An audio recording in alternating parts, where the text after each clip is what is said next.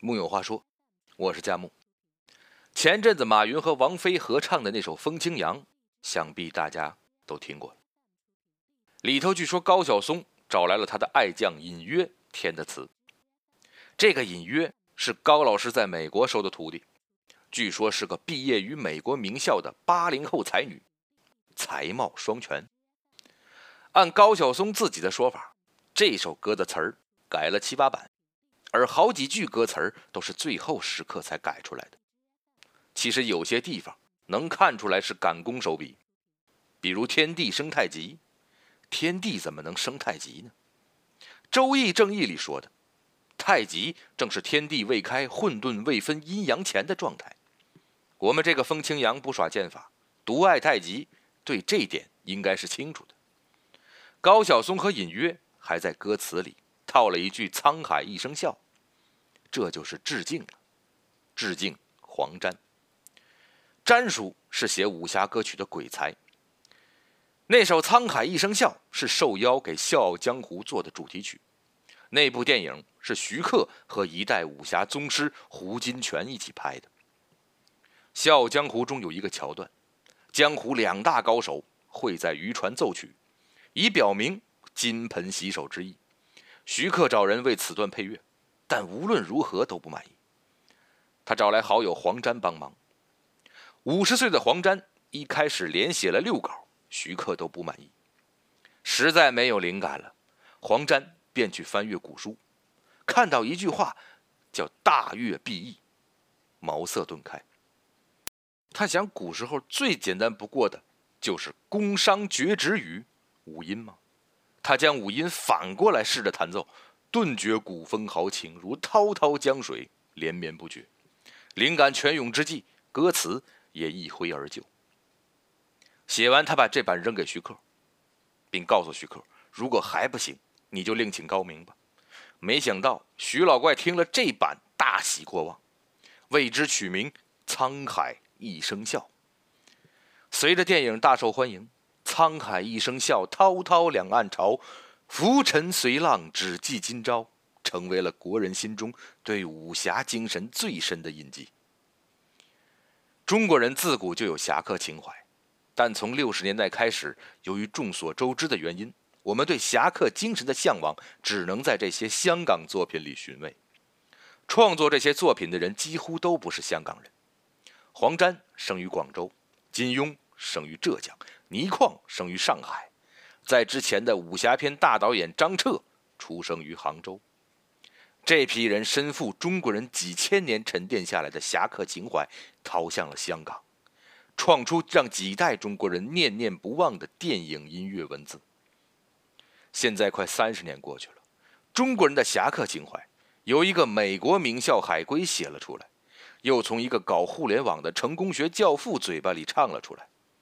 而且普遍觉得这首歌在同时代里还算不错的了。乐评人尔弟和邹小英都对《风清扬》给出了不低的评价。我们只能感叹一声：这真是侠客已逝，江湖已远。拍《笑傲江湖》的时候，其实胡金铨已经是半退休的状态了，所以影评人说《笑傲江湖》是新武侠电影的开山之作。徐克从胡金铨手中。接过了接力棒。金庸其实早就想让胡金铨拍《笑傲江湖》了，他俩年轻的时候就是朋友。金庸找到他聊拍电影的事情，当时凭借《大醉侠》大红大紫的胡大师还不乐意：“你的小说拍不了电影，事情太多，剧情会很乱的。事情多可以剪嘛，终归一本小说能有多复杂？”胡金铨这么怼金庸。多少有点文人相轻的意思。后来徐克实在想拍，找到胡金铨，那就拍了。但拍到一半，胡金铨跟徐克闹翻了。戏拍到一半，胡导就走了。只不过最后成片，徐克还是只敢把自己挂名执行导演，导演一栏添了胡金铨的名字。争吵的原因是正统文化出身的胡金铨想拍出古朴浪漫的侠客风格。而从美国学成归来的徐克总忍不住想加一些猎奇新鲜的元素，争执不下，最后许鞍华出来打圆场也不管用。两代武侠大导的理念摩擦，这事儿其实谁都不怪。商量拍《笑傲江湖》的时候，徐克刚刚监制拍完了《倩女幽魂》，胡金铨看了觉得好，心里暗暗盘算：香港武侠片后继有人了。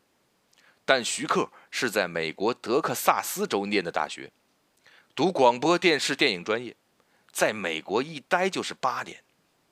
虽然他当时研究的课题就是胡金铨的武侠世界，但学习的体系毕竟是西方那一套。而胡金铨是个老北平人，一九三二年生于北平，祖籍河北，家族属汉八旗的蓝旗，是翰林。他祖父胡景贵曾出任清朝监察院御史，胡家还和还珠楼主是世交。后来胡金铨开始私下拜会这个现代武侠小说之父，才越发痴迷于武侠。像胡金铨这一代的武侠大师，骨子里都是学堂文化。受的是末代私塾教育，通晓古典文学不在话下。后来人们常说香港武侠片一脉两支，胡金铨为一支，另一支则以张彻为代表。张彻一九二四年出生于杭州，在上海长大，其父是浙系军阀。一九四零年，他毕业于重庆国立中央大学，后入国民政府从政，担任文化官员。与蒋经国交好，赴台湾拍电影。他在台湾的第一部电影并不成功，于是他开始从事文学创作。直到1957年赴香港，他才重操旧业，重新开始拍电影。那个时候，香港电影多以女性为主角，男性在电影中多是打酱油。张彻上来就提出“阳刚电影”的口号，为邵氏影业所赏识，加入了邵氏。六七年，他执导了经典武侠片《独臂刀》，为邵氏创下首部票房破百万的记录。之后青云直上，开辟出暴力美学武侠一派。后来在吴宇森的《英雄本色》系列中，可以明显看到这一影子。所以尔冬升后来说，在香港对武侠片的影响，我想不会有人比张彻更大了。吴宇森曾经做过张彻的助手，他说张彻的电影中。有侠，侠从何来？陈平原说：“千古文人侠客梦，一语中的。”几位武侠片宗师都是古典文学素养过人的文人出身。和胡金铨、张彻同辈的是楚原、李汉祥两位大导。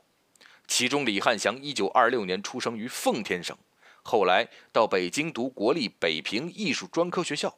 擅长改编古龙小说的楚原也是传统文人出身，其父是越剧演员、导演。从四十年代、五十年代开始，大批内地文人集体逃难到香港。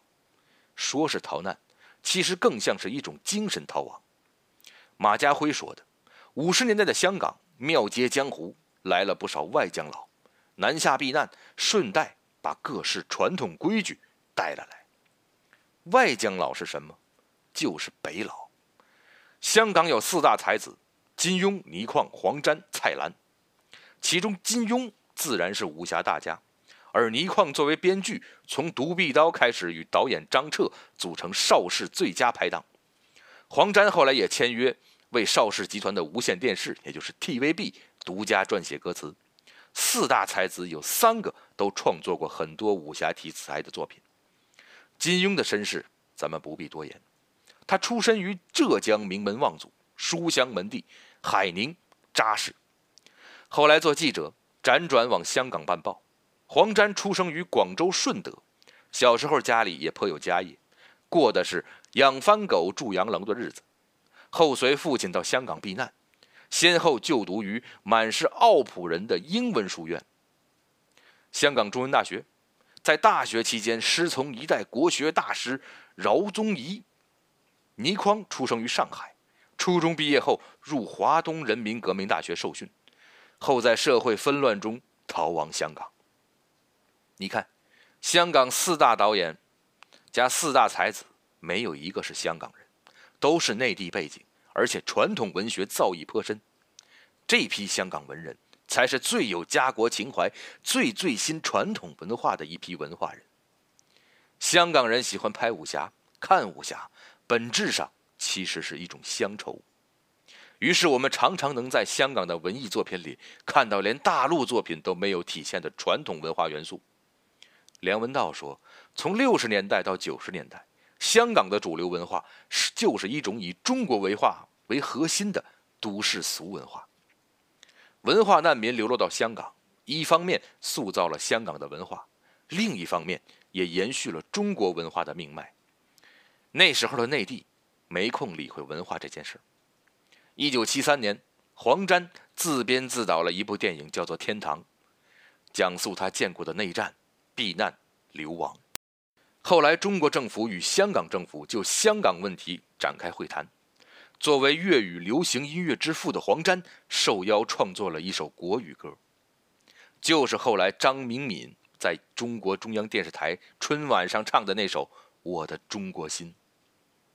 洋装虽然穿在身，我心依然是中国心。关于北宋词人刘永的作品流传程度，有人形容为“凡有井水处，即能歌柳词”。在香港，则是“凡有人处，皆能唱黄歌”。不是小黄歌的意思，“黄”指的就是黄沾。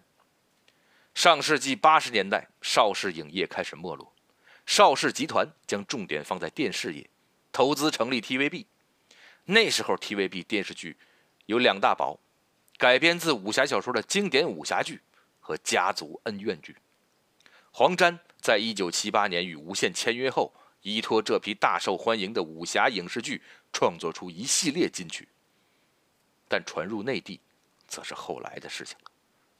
七十年代，恢复工作的邓小平从江西返回北京，他托人从境外买了一套金庸小说。一九八一年，已是《明报》社长的金庸接到北京的邀请。他提出希望见邓小平一面。见面时，邓小平握着他的手说：“你的小说我读过，我们已经是老朋友了。”金庸被接见后，武侠小说开始在大陆被解禁，武侠小说被改编成电影、电视剧，也随着盗版 VCD 以及录像卡带的流入民间，由北佬们塑造的香港文化开始反哺内地。一九八四年。TVB《射雕英雄传》正式在全国开播，万人空巷。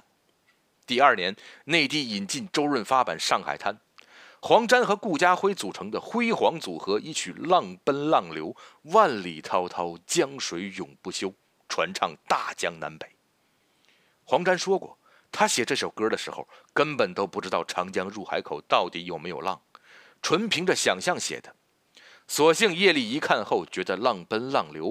配得上曲子开头“梆梆梆梆梆梆”的节奏，非常有上海滩的感觉。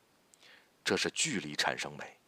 那个年代，香港的文艺工作者写中国或者拍中国，全靠想象。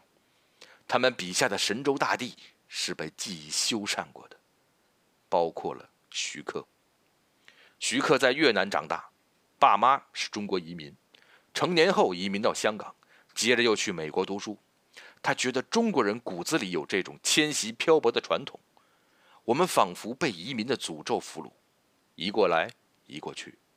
所以他后来专门拍了一部《上海之夜》，探讨中国人的移民心理。徐克武侠观的建立是从前人电影里学到的。一九八七年，徐克监制的《倩女幽魂》翻拍自第一代武侠宗师李汉祥一九六零年所拍的《倩女幽魂》。一九九二年，徐克再次翻拍前辈经典，这次是胡金铨的《龙门客栈》。从张彻、胡金铨到徐克，香港武侠换了个年代。因为不是文化正统出身，又受西方电影教育，徐克前期的电影中总带有一种异域风情，画风邪魅。不过倒是因为如此，徐克得以对武侠片进行创新。但武侠的内核总是不会变的，侠之大者。为国为民，外人以为徐克受胡金铨影响最大，其实不是。徐克自己觉得他受张彻影响更大。黄飞鸿之前，他的电影和张彻都很像，讲述江湖恩怨、个人情仇。从黄飞鸿开始，徐克变了。有人说，看到黄飞鸿影片一开始觉醒、奋发为底色的基调，日出东方的壮丽背景，就想起梁启超《少年中国说》中“红日初升，其道大光”的意境，有少年中国之意。一九七四年，徐克还在美国留学，一次他去参加一个中国影展，在影展上他看到一部片子，京剧样板戏《智取威虎山》的彩色影片，让他印象深刻。回到香港。他还特意找来原著林海雪原看。后来在两岸三地导演第一次导演会上，他遇到谢晋。谢晋问他会不会回内地拍片子，他说会。谢晋接着问：“那会拍什么片子？”徐克的第一反应就是要拍《智取威虎山》。这是一个漂泊海外的南洋人的家国情怀。但是当他真的北上拍武侠片，却完全拍不出以前那种侠气了。徐克从零二年开始，花了三年时间，几乎什么都没干，就磨一部《七剑》，这是他第一部合拍片，陆毅、孙红雷都有份主演。片子里不见徐老怪似的飞天走地、荡气回肠，取而代之的是沉重压抑的现实映射。但徐克又没有机会放开了表达，片子成片时接近四个小时，在发行方的反对下。拦腰到一百五十分钟和一百二十分钟两个版本，这个片长没法把人物设立好，情节也显得混乱。最终投资一个多亿，只收回八千多万。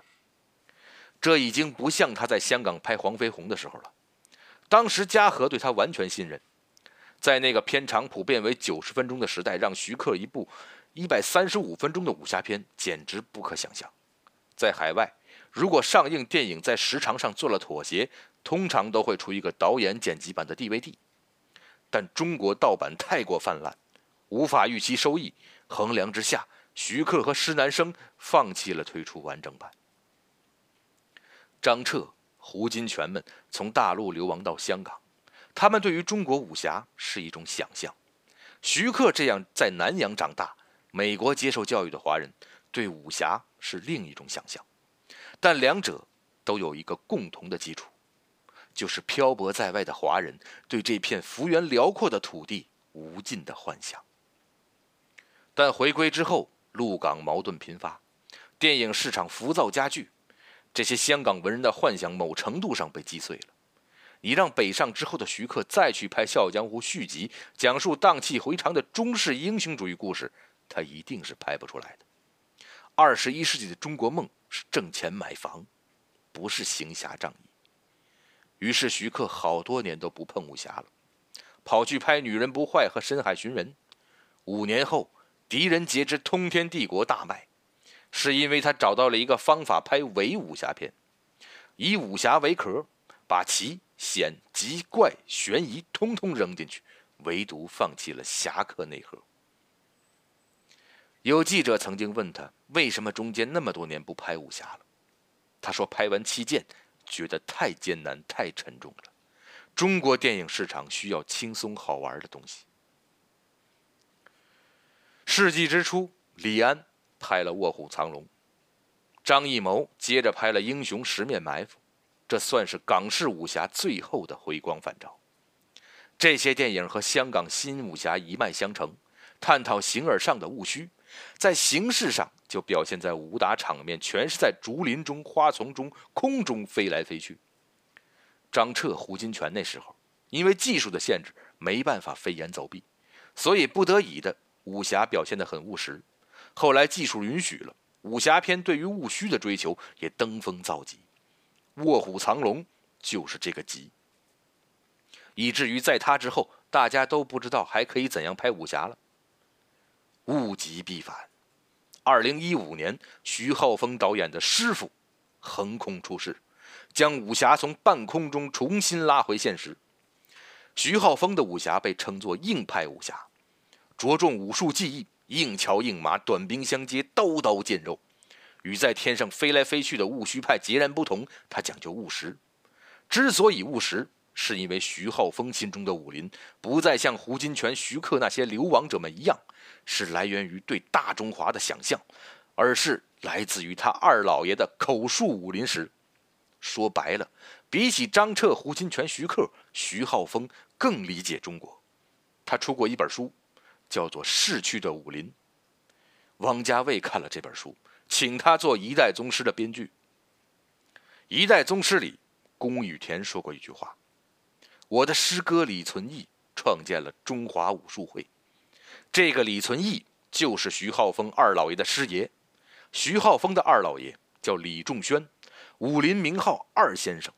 逝去的武林是李仲轩的口述，而他是中华武学最后一个高峰的最后一位见证者。徐浩峰的二老爷二先生李仲轩三十四岁便退出武坛，晚年在西单商场看门度日。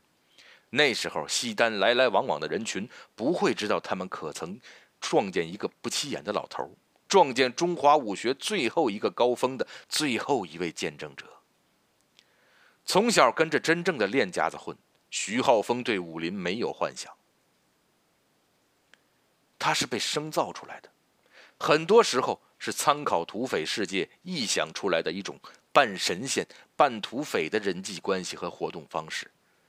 他跟民国真实的武林差距比较大，而武行是有确指的，指的是开武馆、做保镖、做私人武术教师的这批人，这叫武行。当时为了拍《一代宗师》，汪家卫用三年时间寻访民间高手，但到头来他发现，如今武术都已经被转变为竞技运动，收归体制内了。收归体制不全是坏事。一九二九年十一月。中央国术馆举办最后一届国术游艺大会之后，中国武术界只几十年再没有真招见真章过。全国注册在案的拳种有一百多种，但是打起来大家都一个样，全是胡乱一通拳脚、拳打脚踢，看起来都很可笑。这些花架子要不是收归体制内，放诸市场，恐怕饿死的更快。前一段时间。太极大师雷雷，不是十秒钟就被徐晓东打趴在地吗？千古文人侠客梦一场。陆阳后来拍《绣春刀》，也明确说不想按照香港武侠片那套拍。他反复看了好多遍好莱坞动作片《谍影重重》，然后确立了《绣春刀》的画面节奏和动作风格。徐浩峰电影中的民国人物，都有真实原型。所以他的电影不仅形式务实，而且故事写实。师傅里头讲的不再是古代江湖快意恩仇的故事，廖凡扮演的陈实和他的徒弟最初的动机不过是相互利用，这是民国生存法则，一切以利益为先。你说好不好玩？流亡港台，海外的华人常常写出如梦似幻的中国故事。而在这片神州大地上土生土长的文艺们，反倒大多都是现实主义的，现实到近乎残酷。武侠本质上是给成年人看的童话，一把锄强扶弱的剑，一股浩荡凛然的之气，快意恩仇，儿女情长，这是很多年很多年前中国人的旧式中国梦。人们把被集体压抑的个人主义投影在这样的作品里，于是著者爱写。观者爱看，但时至今日，我们所处的这个地方看似越来越开放，大家日子越过越好，主要矛盾也从日益增长的物质文化需要同落后社会生产力之间的矛盾，转变成了日益增长的美好生活需要和不平衡不充分的发展之间的矛盾。人们却再也不做侠客梦了。我们吐槽高晓松做的风清扬没有黄沾的侠客风骨，不过高晓松。也从来不敢自称侠客，他说自己最想做的是门客，辗转高堂，尽力不尽意。被有钱人圈养的门客们，自然是写不出侠客情长的。但要是没有马云这么吼两嗓子，压根儿没有人记得侠客情怀了。徐浩峰曾说，武侠的魅力之一是里头有中国人的样子。那没有了武侠。中国人是什么样子？木有话说，我是贾母，就在沧海一声笑里结束这期吧。各位，下次再会。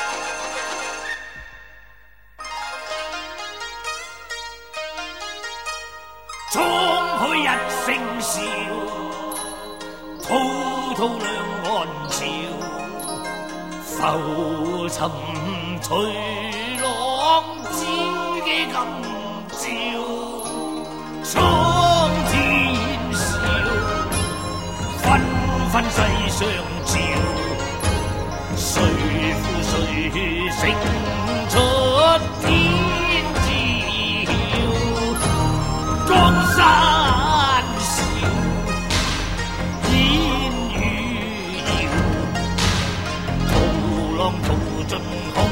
尘俗世几多娇，清风笑，静夜寂寥，豪情还。